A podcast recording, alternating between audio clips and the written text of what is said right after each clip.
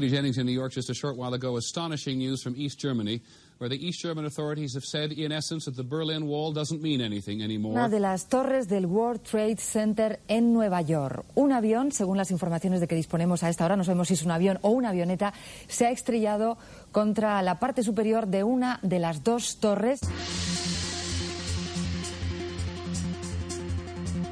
Esto es Rolando la historia. Comenzamos.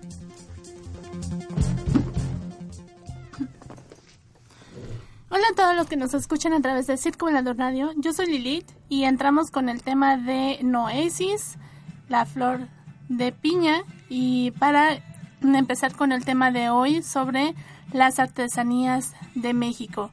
Lo escuchan en Rolando la Historia. Acuérdense de visitar nuestra página de Facebook, facebook.com diagonal Rolando la Historia y háganos saber todas las, recomendaciones musicales si ustedes gustan y pues les tenemos aquí varias propuestas, todas de ellas mexicanas, todas de ellas de grupos indígenas. Los dejo con eh, una de ellas del estado de Oaxaca y el grupo se llama Noesis.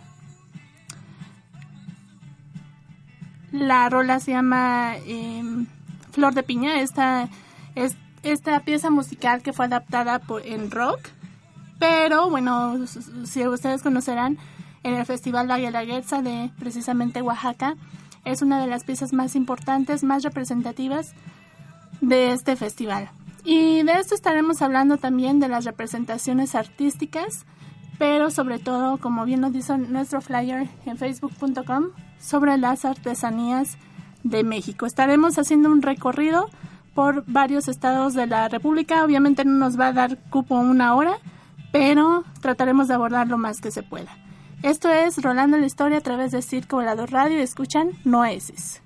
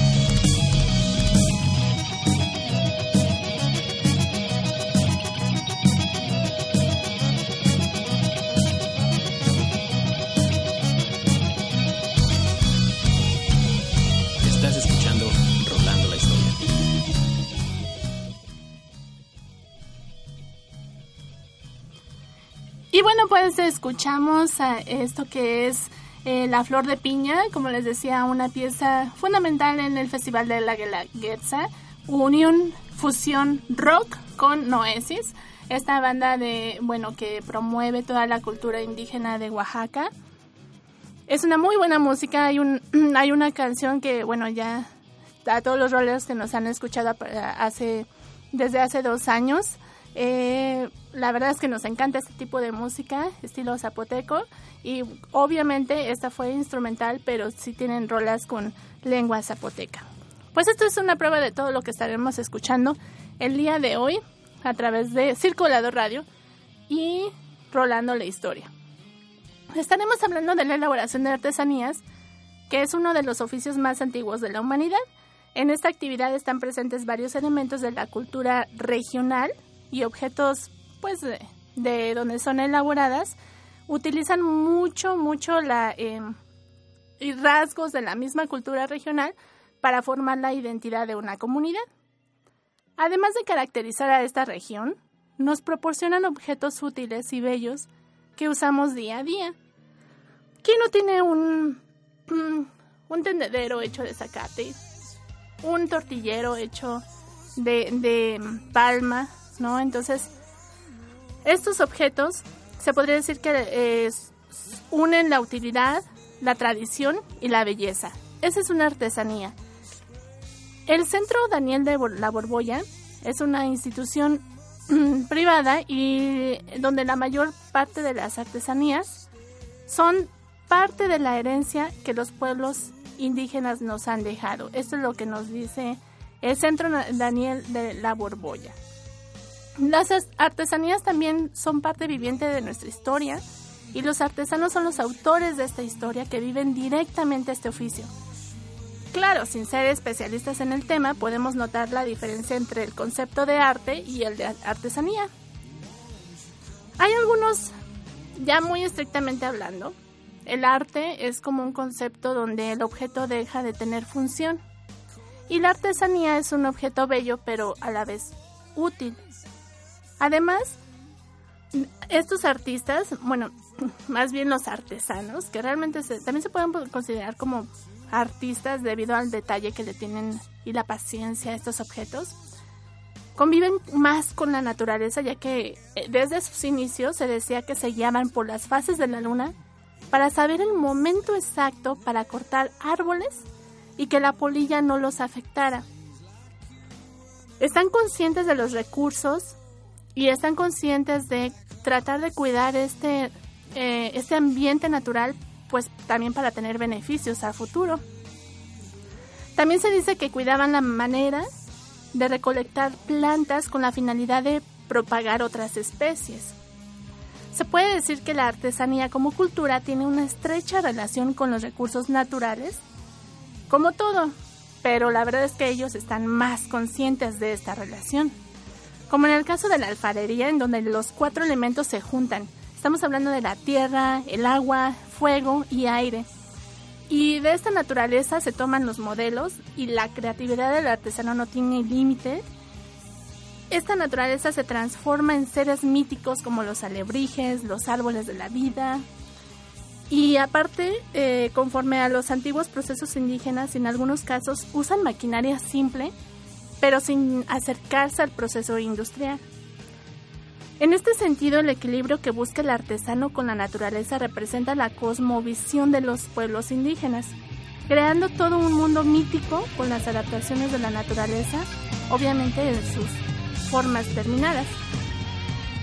Y bueno, todo esto nos da la idea de, de la manera en que se percibe el mundo en esas comunidades indígenas tan mística, tan real Ahora, bueno, la artesanía también es un medio de ingresos, entonces pues deben de caer algunas veces en el proceso industrial, ya que si no, pues no habría como mucha venta de, acuerdo a la demanda que hay.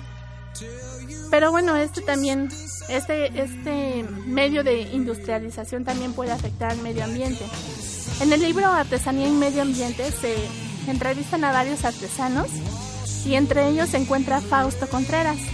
Él es un artesano de Oaxaca que dice, cuando se agotan los recursos naturales, Solo, solo nos queda reinventarnos. Los materiales han cambiado, pero los conocimientos no van a morir.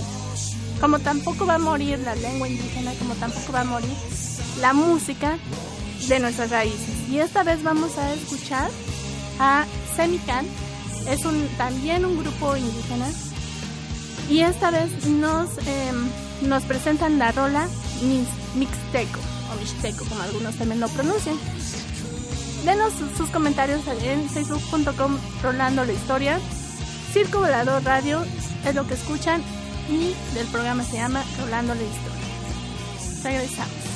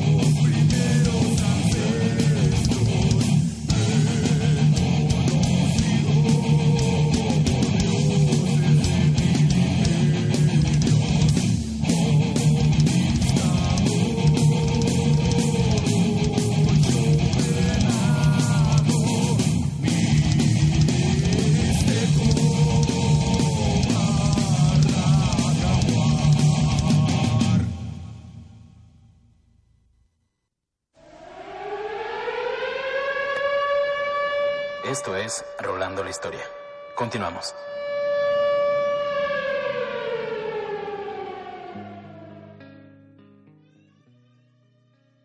Yeah, pues eso fue Semican con la rola que se llama Mixteco y pues que fusionan muy bien los instrumentos prehispánicos para hacer nueva música y música, la verdad es que muy buena. Em, ellos utilizan, pues no artesanías, pero sí utilizan como ese, estos videos de forma mística, sus, sus pinturas, su vestuario.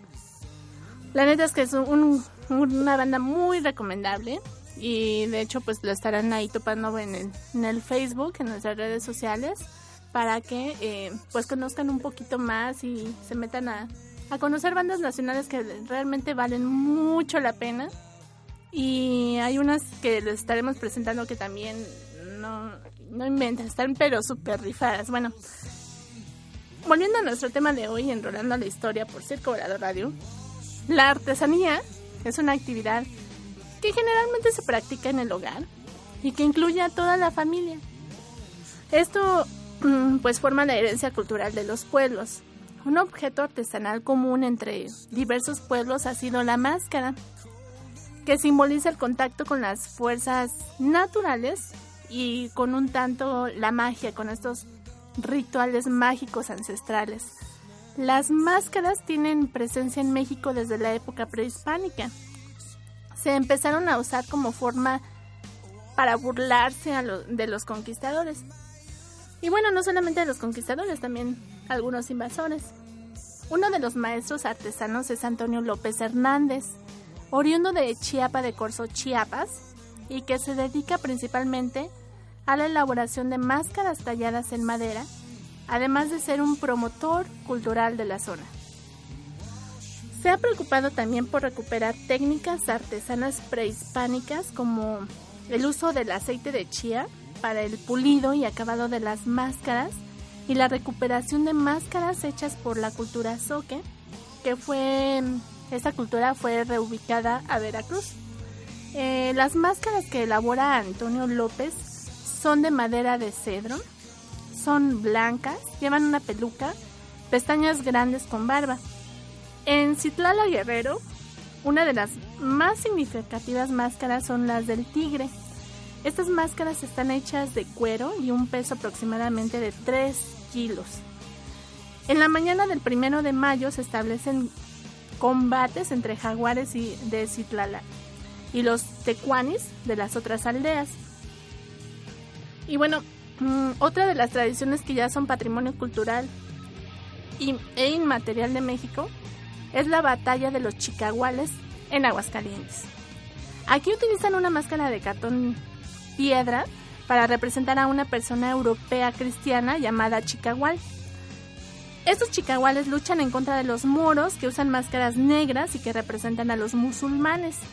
La constructora nacional de carros de ferrocarril eh, también fue, fue muy, muy productiva en, esa, en, esa, en esas tierras, como bien comentábamos en el programa anterior. Y bueno, en Tlatempan, Tlaxcala, también representan a extranjeros con máscaras dentro de carnavales. Y estos carnavales se llevan a cabo tres días antes de Semana Santa. Así que ya saben también qué visitar. Pues de hecho, eh, ya ahorita empiezan los carnavales empiezan todas las artesanías. Este tipo de máscaras son, son básicas en cualquier tipo de este carnaval. Y bueno, em, estas, em, estas máscaras de Tlaxcala representan a los huehues, también llamados así a los ancianos, con máscaras de madera y la elaboración de una sola máscara puede tardar hasta 8 días. Esta celebración ocurre cada 22 de octubre y el año pasado participaron cerca de 400 bailarines, toda una fiesta. La representación de ancianos en los carnavales, la verdad es que es muy frecuente en varias zonas de México. En Villanueva, Zacatecas, por ejemplo, el encargado de realizar máscaras en forma de ancianos em, es el famoso Luis Hurtado Huerta, quien satiriza al anciano zacatecano. En Tocuaro, Michoacán, más bien es Tocuaro, Michoacán, se representa el mal con tres diablos negros. Se les llama astucia, pecado y luzbel, quienes ponen el desorden en tierra y tientan al niño Jesús. Entonces, bueno, cuando danzan, cortean al público por donde sea y luego aparece el ángel eh, San Miguel al rescate y fulmina a los demonios. Entonces ya los diablos empiezan a, mostrar sus máscaras que también están talladas en, madera. En Morelos también eh, son muy típicas las máscaras de los chinelos que usan los pobladores de Tlayacapan. Bueno, no hay alguna coreografía aquí en Morelos, pero lo único que hacen es alborotar a todos los que pasan y, empiezan así a recorrer las calles del pueblo, empiezan a pues a asustarlos, a corretearlos, etcétera. Y bueno, lo, lo importante aquí es que chinelo significa movimiento de cadera y hombros y pues así también se la pasan eh, recorriendo las calles de Morelos. Y bueno, estas máscaras se hacen con una malla de alambre y tienen una peculiar barbilla puntiaguda y originalmente pues las máscaras sirvieron para ridiculizar al francés que se atrevió a invadir nuestras tierras. Y bueno, pues seguimos, seguimos hablando de artesanías después de este bloque musical. Ahora le toca el turno a Saxebul, esta banda eh, también de grupos indígenas. Y eh, escuchen ese porque está muy muy bien su rola de 1994 y lo escuchen aquí enrolando la historia a través de Circo Volador Radio. Regresamos.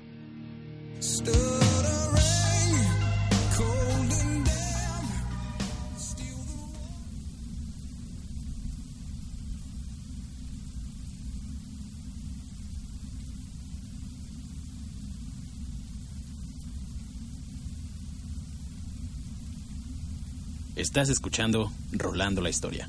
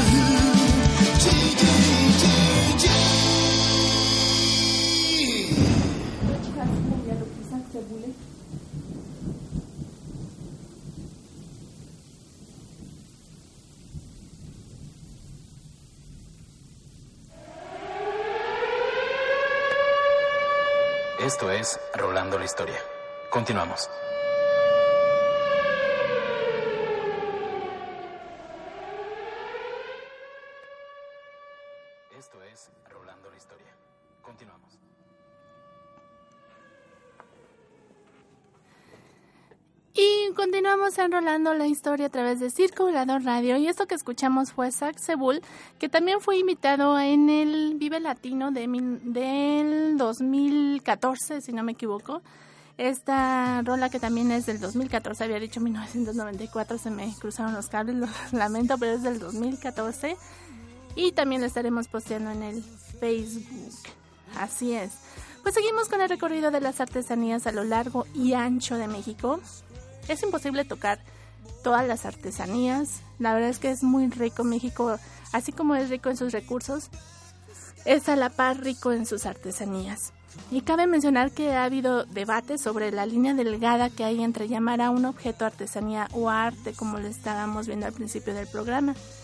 Lo que respalda la artesanía es que se crea un objeto de uso común, a diferencia de los objetos que cumplen con la definición de arte, que ubica el objeto como algo no funcional.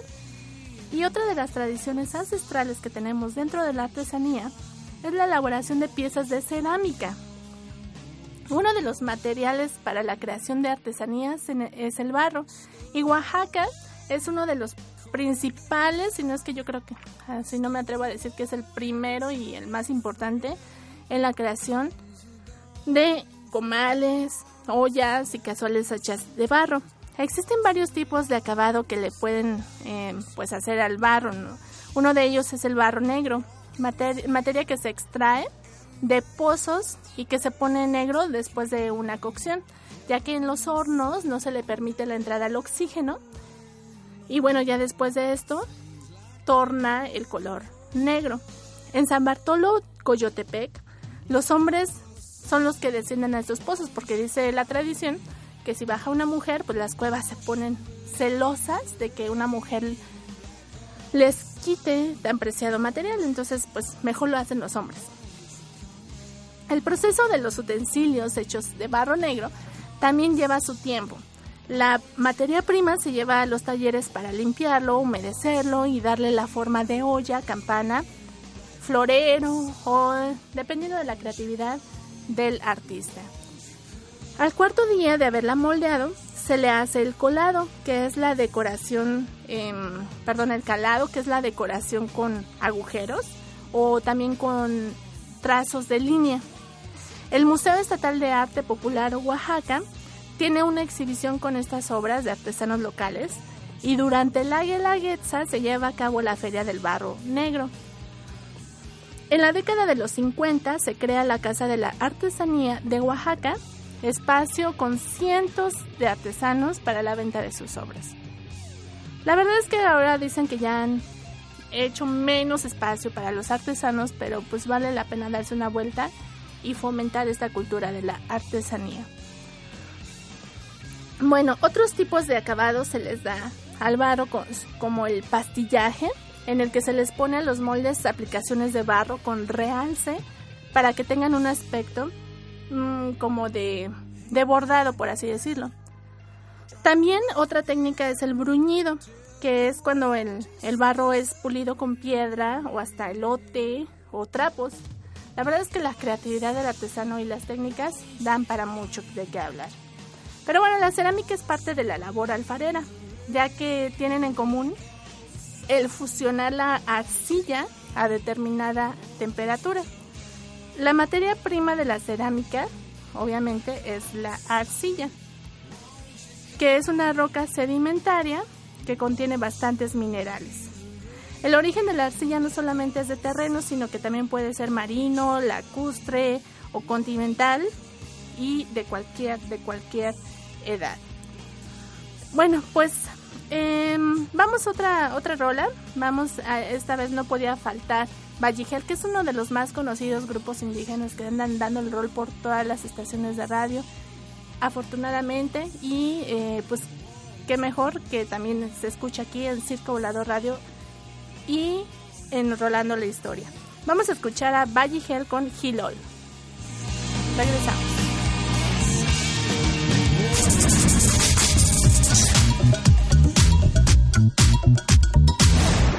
It's one small step for man, one giant leap for man.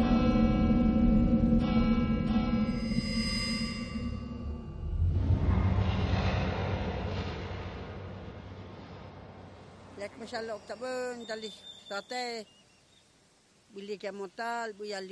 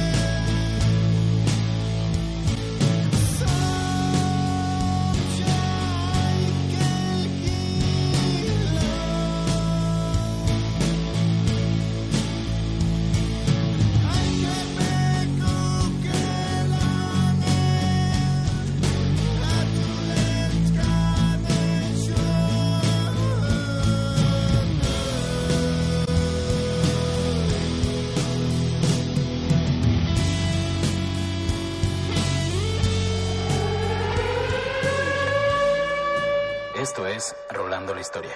Continuamos.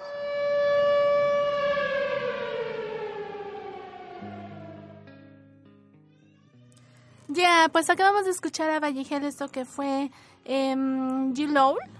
Bueno, sí, G-Lowl. Ya lo, ese sí, ese sí, estoy segura que está posteado en Facebook. Ya lo pueden ir a visitar y, y conocer más de, sus, de su buena música. Y bueno, estamos hablando de las artesanías aquí en el Circulador Radio, en Rolando la Historia. Y eh, pues esto de la artesanía eh, tiene muchísimo debate. sobre el arte. Y para la antropóloga Victoria Novello, la artesanía es la hermana bastarda del arte culto y de la clase dominante. ¿Qué piensan ustedes? Bueno, aquí también vale la pena usar el concepto de arte popular, que considera las expresiones culturales producidas por un determinado segmento social. O sea que si es arte popular es usado en una comunidad, ¿vale? Dentro del arte popular están la danza, la música, que dan forma a la vida y el estilo indígena. De este modo, las artesanías serían los objetos, por así decirlo, plásticos, producidos por la comunidad de artesanos. Hablamos de artesanías que tienen que ver con el barro, em, pero bueno, esta es solo una, solo una parte de todo lo que representa la artesanía en México. También las máscaras de diversos materiales y de uso a manera de ritual en el bloque pasado. Pero también dentro de las artesanías eh, se consideran las joyas hechas con semilla, madera, piedras preciosas y hasta metales. También en el segmento del vestuario tenemos los huipiles, sombreros, los rebozos, estos rebozos eh, son muy importantes en la vida de todo, todo, todos los los ancestros y desde, desde ese momento hasta la, hasta la fecha son muy útiles, eh, que además de proteger a la mujer de las inclemencias del tiempo, pues son de ayuda también para cargar a los bebés y hasta para técnica de acomodar el, al feto y que se prepare para el parto. Hay varias, varias veces en que el bebé no está acomodado de cabeza, entonces está cruzado o está paradito, entonces em, hay unas técnicas que se llaman manteadas que sirven para agarrar con fuerza el vientre del, de la madre y empezar a mover al bebé con movimientos así como si estuvieran en una hamaca muy apretada.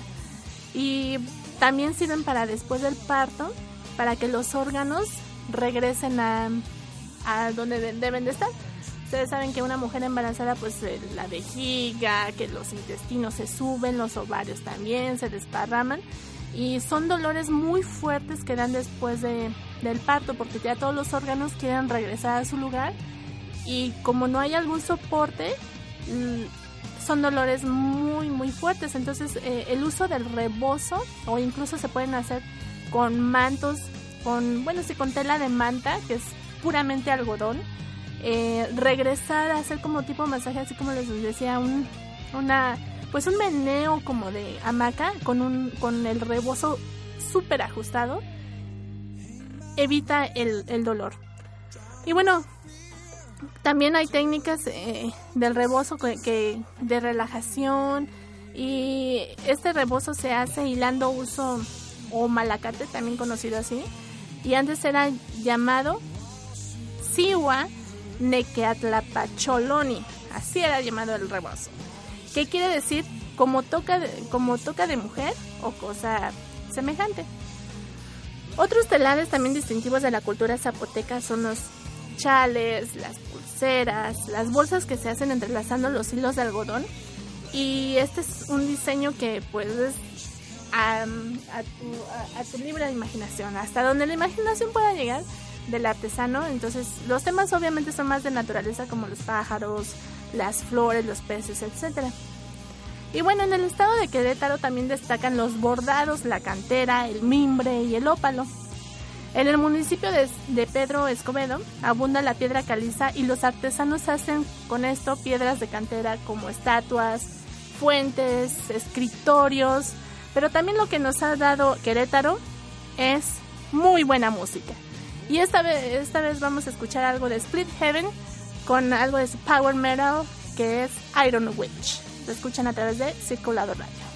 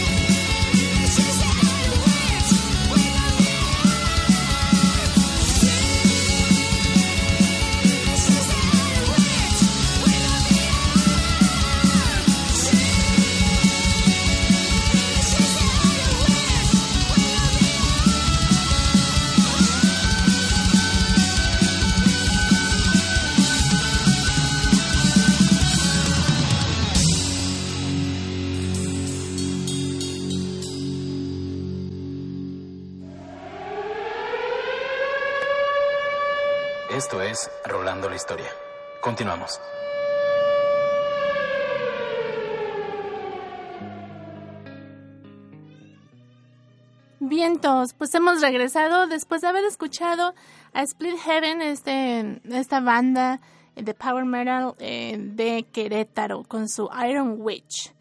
Bueno, existen varios lugares donde podemos eh, adquirir artesanías provenientes de todos los estados. Se tiene registro de que la comercialización de las artesanías en México se ha llevado a cabo desde la década de los 20 que es cuando se empezaron a exhibir algunas piezas con el objetivo meramente de venderles. Ya en 1951 se forma el Patronato de las Artes e Industrias Populares. En 1955 el Banco Nacional de Comercio Exterior asentó las primeras bases para decir, bueno, pues ya les vamos a, a dar chance de que se expandan las artesanías, de que se den a conocer en otros países y se puedan vender. Las artesanías cada vez son más y con mayor creatividad. Y bueno, ya mencionábamos la importante conexión que hay entre la elaboración de la artesanía y el medio ambiente y lo detallado del trabajo que hacen miles de artesanos y con el mínimo proceso industrial que conlleva también a la producción de piezas. Es por esta complejidad en el proceso de la elaboración de las artesanías y debido a la calidad del proceso manual que lleva, es que se justifica el precio ofrecido en el mercado. Es cierto también que debido a la demanda, eh, pues de la región y de los extranjeros, se ha tenido que comercializar mucho, se te ha tenido que producir casi, casi así, producción masiva. Y obviamente esto repercute en la naturaleza. Em, hay algunos estudios que dicen que no, pues es que están contaminando el agua y todo eso, pero la, la neta, o sea, no contaminan tanto como una transnacional lo hace y aparte eh, pues de darle de comer a una transnacional, a darle de comer a los artesanos que también se preocupan por la renovación de la naturaleza, pues yo prefiero mil veces a la banda que a, la, a los extranjeros, ¿no? Bueno, pues esto, em, este proceso industrial también em, pues implica un uso de los recursos naturales, eh, pero vale la pena resaltar los esfuerzos de la mayoría de las comunidades indígenas por preservar las técnicas de la, eh, ancestrales, obviamente, para causar el mínimo impacto en la naturaleza.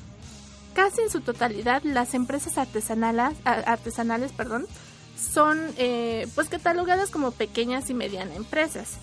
Em, usan bastante material de origen natural, mineral y animal. Y en el área de exportación, bueno, pues sabemos que el destino final de la mayoría de estos productos es Estados Unidos. Y aunque es el casi 2% eh, que se va a la Unión Europea, la verdad es que México es de los países que más exportan a este viejo continente. A pesar de haber muchas instituciones y organismos que apoyan, fomentan, patrocinan las actividades artesanales, el proceso de comercialización es muy difícil y es necesario que pues nosotros los mexicanos compremos este tipo de productos y apoyemos pagando lo que vale, la neta. ¿okay? Los dejo con esto, también los dejo en Getting Trans con nuestro querido Jonathan. Gracias a Eve en los controles musicales que nos estuvo apoyando el día de hoy.